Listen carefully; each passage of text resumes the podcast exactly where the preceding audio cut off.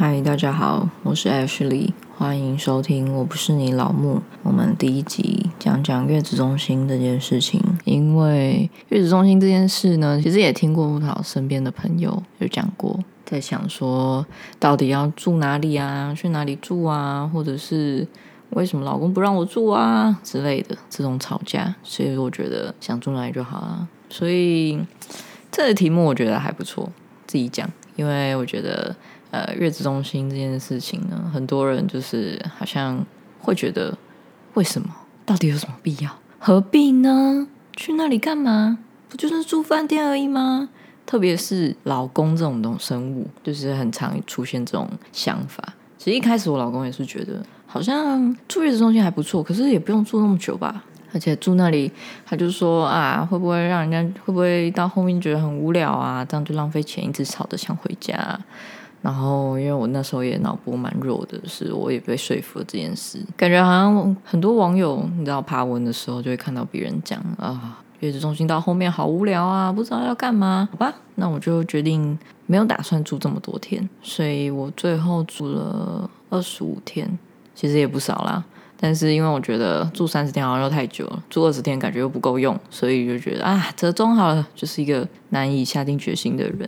那时候其实我觉得我们两个算蛮有共识的，所以也没有特别有争吵啊或是什么的。但是有听过有朋友就是好像对这件事觉得有点不太开心，就是跟老公有点歧义这样子，因为老公觉得住我家就好啦。我妈会帮你顾小孩耶，你怕什么？何必去住那么贵？住那么贵有什么用？不然就请月嫂啊，我们待在家里啊，月嫂这么方便。你看，你还可以不用出门，然后有人帮你顾小孩，然后有人帮你煮饭，跟月子中心不是一样吗？然后我就想说，哦天哪！如果是当时的我，我可能会这样被说服。但是我觉得，以我过来人的经验，生完住完之后，我觉得这他妈的就是不可能。好，我们现在讲讲这三个的差别好了。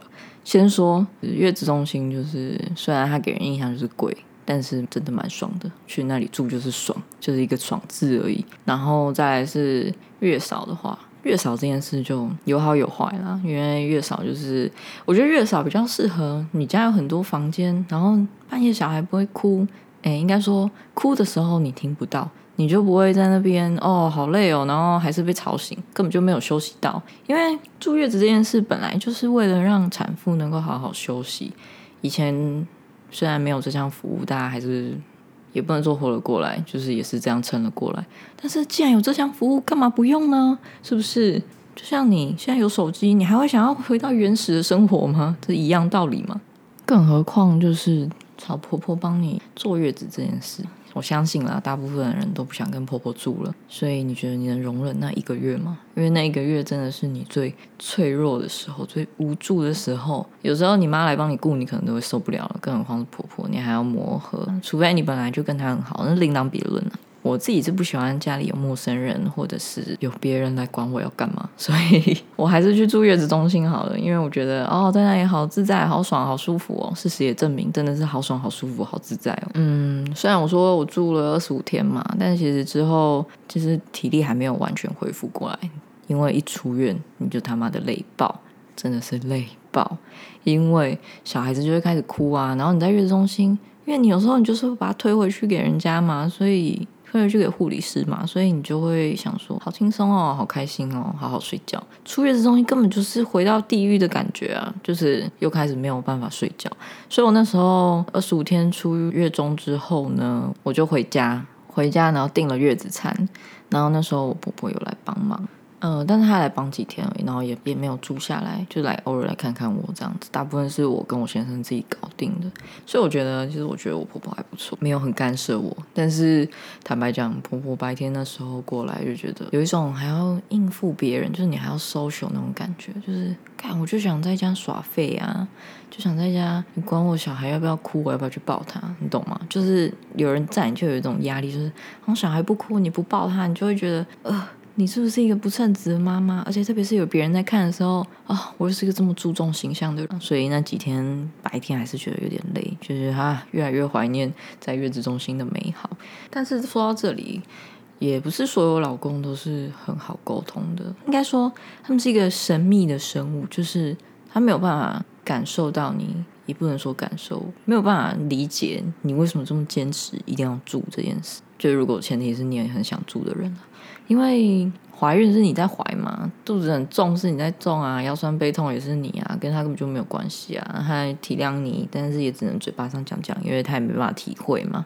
所以呢，他就会觉得说，哎，那生完就会轻松啦，为什么还要去住呢？这样子不是浪费钱？其实总归一句，我觉得老公有一大部分原因是觉得去那里很浪费钱，他可能觉得又很贵，然后。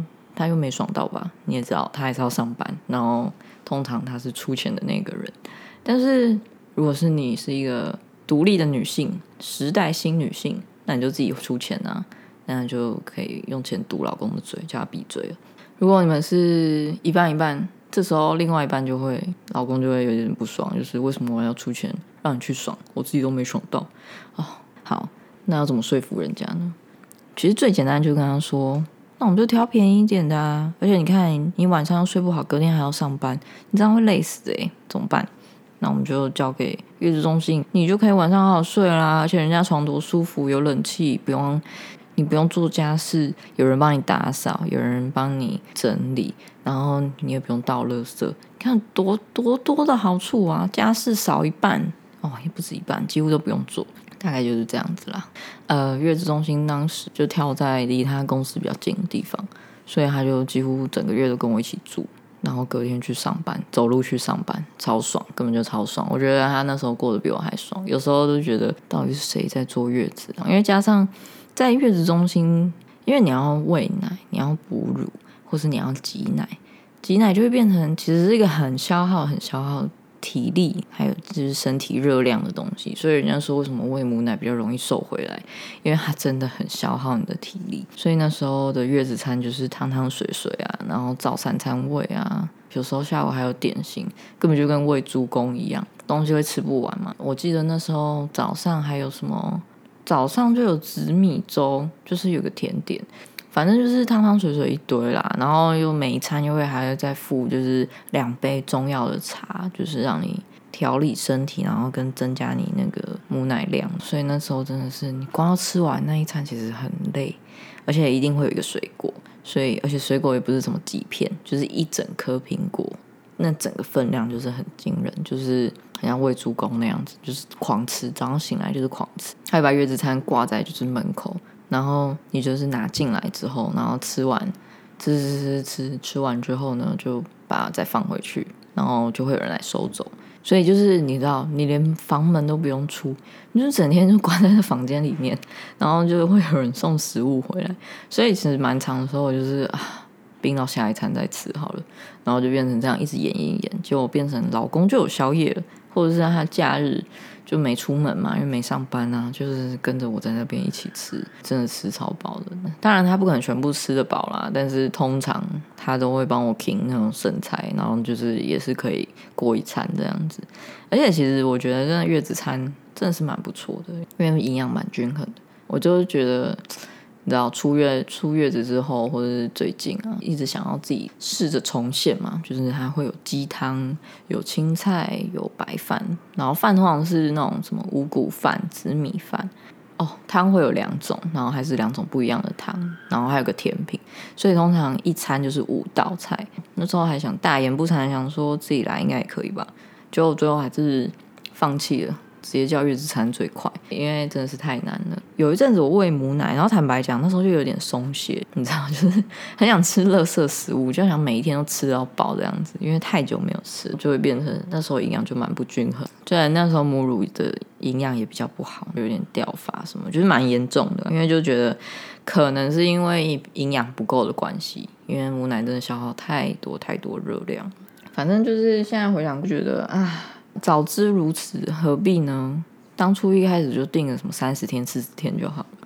因为到最后我还想要加加时间，因为觉得实在太爽了，不想这么快离开这里。结果就发现，他也跟我说：“哦，我们不好意思哦，我们已经全部都满位了哦，就是没有办法再让你加了。”我想说：“哦，fuck，真的是不是很想回去揍当初的自己？就是想说，为什么不多想两秒钟呢？”所以呢，嗯，在月中心真的很爽啊。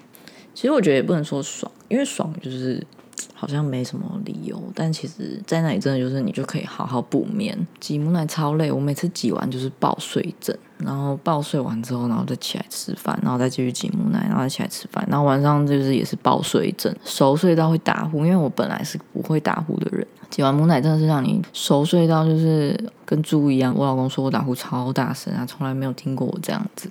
然后而且是几乎天天都打呼，就是我真的很熟睡。然后外面有什么动静我都不知道。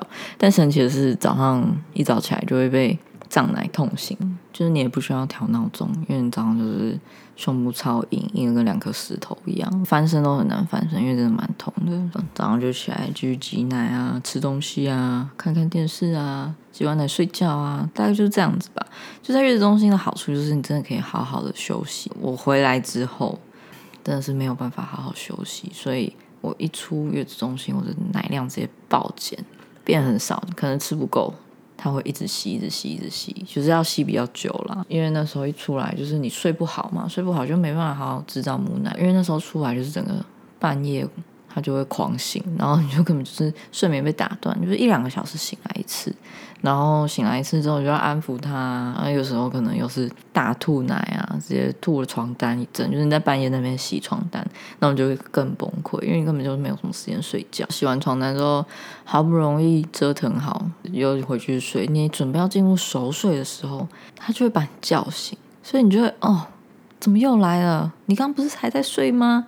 你为什么这么快就醒了呢？你怎么那么快就睡饱了？但他也不是睡饱，他就是想喝奶，母奶也比较容易饿，就是很容易醒。而且我对自己有一个那时候对自己有个坚持，就是我至少要喂半年。嗯，前半年这样喂的话，一方面可以省奶粉钱。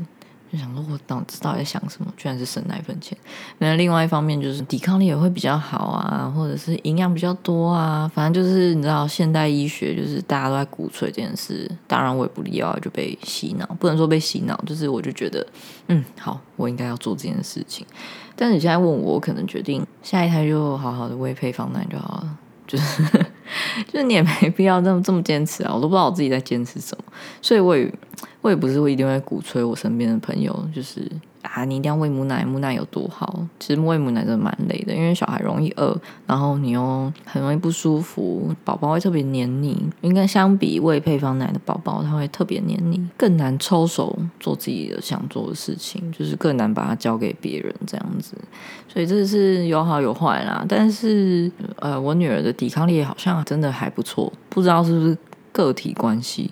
因为他出生的时候其实蛮小的，才两千二，脱完水是两千，所以就是超小的，不能说就是前标还是干嘛。虽然还是维持在中低标，但是很少感冒，几乎没有。你知道，他就是抓地上东西往嘴里塞，就是也很少拉肚子或干嘛的，好像都一切活动力都蛮好，而且力气超大。我不知道他到底是发生什么事，可能有差吧，我也不知道一种。也是说慰藉嘛，就是至少能够安慰自己啊。当初喂母奶这么坚持，没日没夜睡觉，根本累死自己，至少还是有点好处的。哎，离题了，讲到喂小喂母奶这件事情，反正就是我觉得在月子中心，你就是可以很爽嘛。从到我不知道这这部片讲几百次爽，反正就是真的很爽，你知道吗？其实，在月子中心你是可以偷溜出门，也不是说偷溜，就是你你就可以出去啊，就是你要跟朋友那时候还跟朋友聚餐。他就是比较晚回来这样子，虽然他有门禁，但是大部分不太会管你啦。毕竟你是付钱的，付钱是老大。因为小孩子就是 就丢回去给护理师就好了，你也不用管他们怎样。然后你就啊，老娘今天想放松，然后你就出去这样子，哦，好爽啊！回来你就隔天就有更开心的心情来面对宝宝。所以这件事，我觉得这是一个很正向的循环。你整天面对的小孩，压力蛮大的，然后又加上你什么都不懂，其实很容易忧郁也是真的。因为除了荷尔蒙还没回来之外，就是你整天面对一个你不知道他哭三小的宝宝，就是这件事就是很夸张，就是你很像在跟一个人讲话，但是他妈的完全听不懂你在讲什么，然后就是他只会哭，然后你也听不懂他在讲什么，然后也不知道他哭三小，然后就会觉得哦好烦哦，可不可以不要再哭了？这时候就有个方法。就是你可以把它丢回去给护理师，你就不用像自己在家里，你能丢给谁啊？丢给你婆婆吗？丢给月嫂吗？嗯，丢给月嫂可以，但是月嫂不一定能够安抚得了，或者是你真的能够忍心在月嫂手上，或在婆婆手上，还是这样狂哭哭爆，就在旁边坐着休息这样。其实很多妈妈都没办法啦，所以我决定丢回护理师那边，因为丢回婴儿室的话，眼不见为净啊，反正你小孩没事就好。啊，月子中心还有一个很重要一点。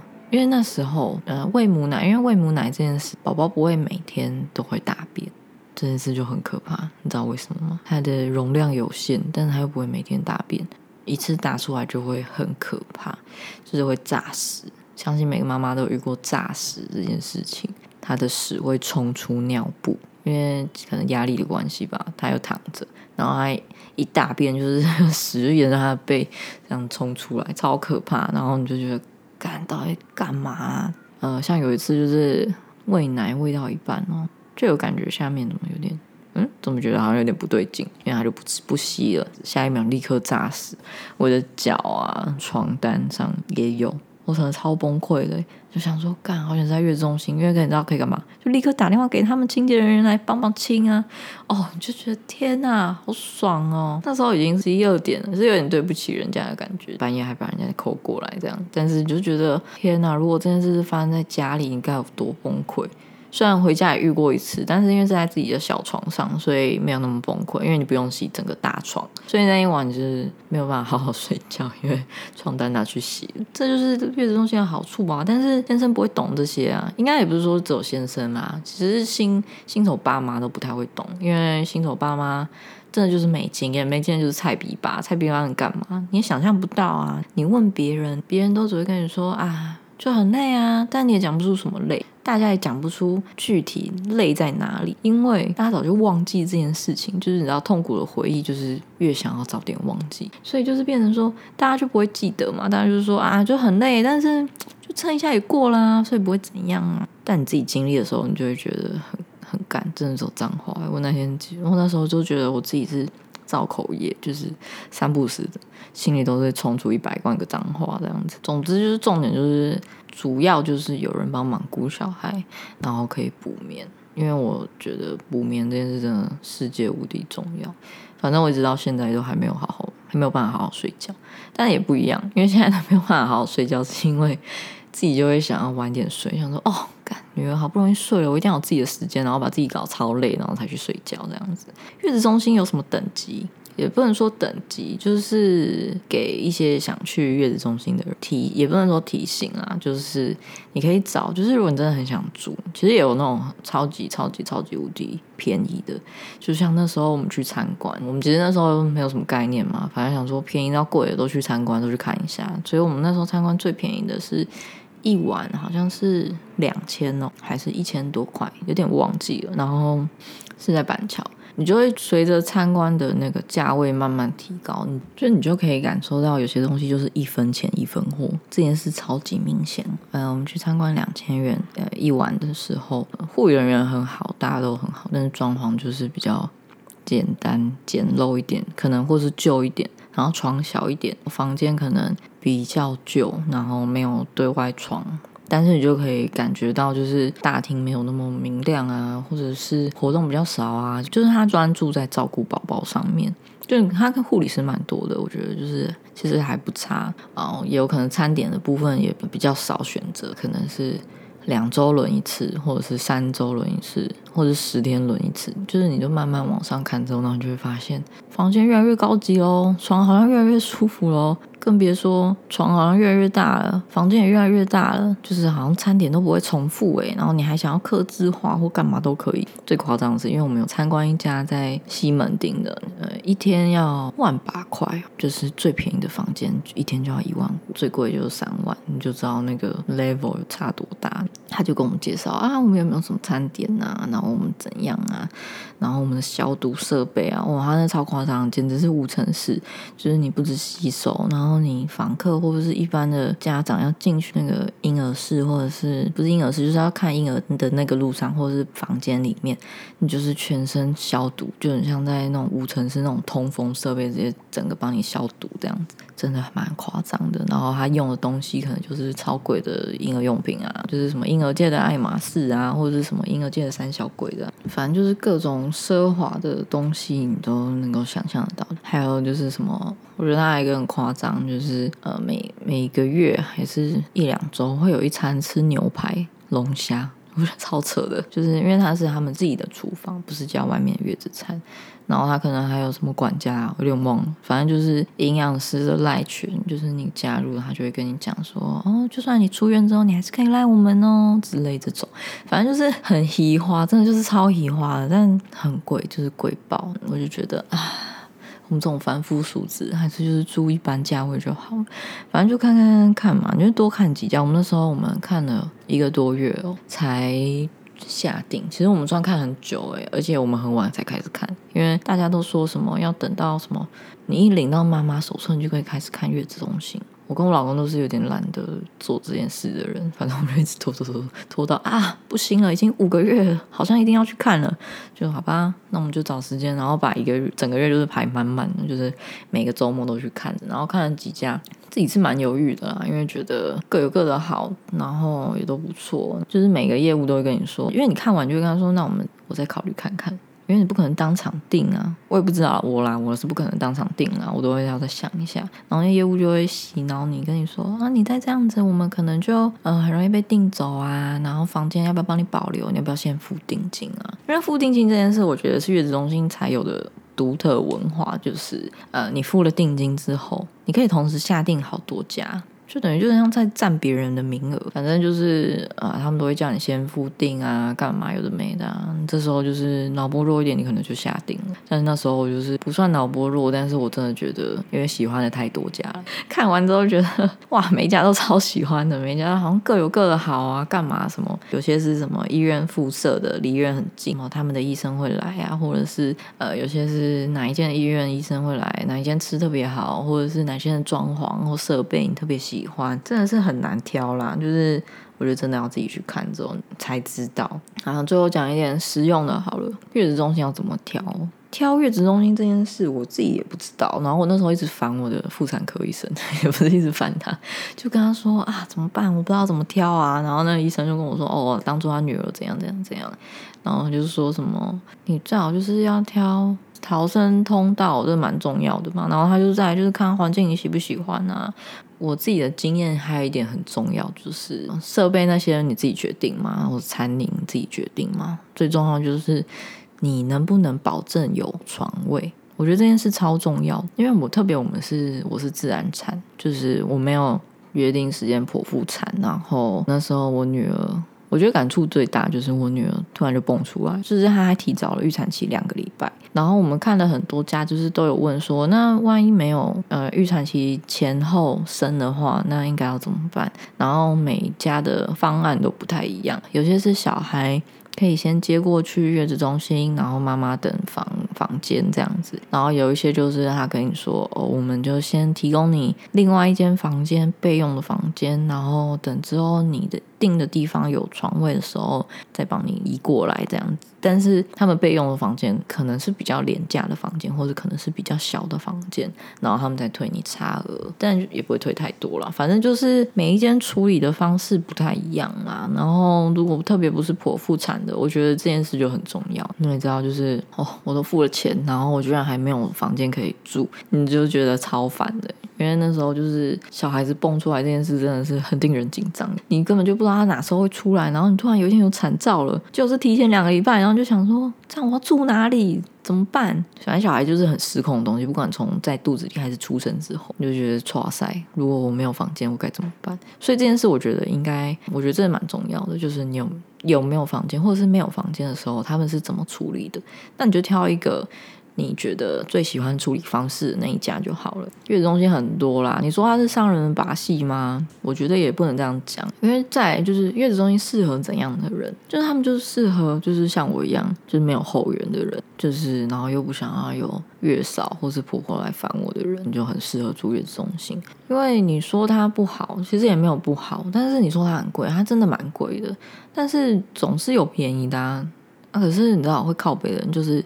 你便宜的又不想住，然后你想又想要用便宜的钱，然后住很好的月子中心。其实我坦白讲，真的是一分钱一分货，就是你一天住多少钱，你就是更看得到，就是加在就是加在你房间的等级那上面，或者装潢。虽然每每一寸装潢都有你付的钱这样子，但是还有一点就是啊，像刚刚漏讲了一个，就是除了月子中心有没有床位之外，还有是不是护理师这件事蛮重要的，因为。合格的月子中心，他们通常都是呃会把护理师的证照还是什么的贴在走廊，所以你其实蛮容易看得到的。而且你也可以看到他们是多少人轮一班，然后一般是雇几个小孩。嗯，我印象中我那一间是就是七个房间，然后每一层就是独立的，你不会到上下楼这样子。我觉得这一点也是我喜欢的地方。里面就可能两个护理师这样子，然后三班轮还是两班轮，有点忘了。你就是比较不会担心说他们请来的是不是保姆，因为你知道保姆这件事就是很雷啊。就是其实保姆你上完课，你去考个证。照就可以当保姆，但是护理师毕竟人家也是专门护校出身的嘛，然后可能有些医院的经验啊，或是干嘛有的没的啊，所以就是也比较专业啦，然后也比较懂得怎么照顾小孩，就是你也会比较安心，因为有一些价钱，它也就是反映在。保姆呃是护理师还是保姆这件事？因为那时候我就跟我的妇产科不是妇产科妇产科医师就是讲说，哎，因为我们那我那个医院他原本有想要自己做月子中心，好像做的还不错，但是最后就收掉了。然后因为加上他又是负责那个院长，然后我就问他说，那为什么最后会收掉？超白目的，他就跟我说，哦，你都不知道，因为他说光护理师。一个月的薪水可能要四万，最便宜。然后又加上，如果医生要来巡，就是你要一个礼拜几天，一个礼拜几天，你就要多付他多少钱？那医生的钱一定就是不便宜，医生的薪水就是不低嘛。所以就变成说，如果你真的都要全部护理师，或者是几乎每天都有医生来巡逻的话，那个人力的成本就会变超级超级超级高。但是保姆就不一样啦。保姆的薪水就比较低啊，保姆大概平均是两三万吧，所以有些他可能是一个护理师配一个保姆，成本其实会差蛮多的。所以在选的时候你也要注意一下，就特别问一下，我觉得也可以。如果他们还隐瞒你或干嘛，你真的就不要去了，真的通常都很累。然后又加上月子中心是不能有医疗行为的。他是不能，就是医生来看你，他不能帮你开药。所以如果你有遇到什么帮你开药啊，帮你干嘛，都是游走在边缘。像是照黄疸、照光这件事，其实也是有点在模糊界限。有些月中会跟你说，他可以帮你照光，其实不一定是可以的，就是法规有规定。但是现在就不是那么 care。好，今天就讲到这里了，就先这样子吧，再见。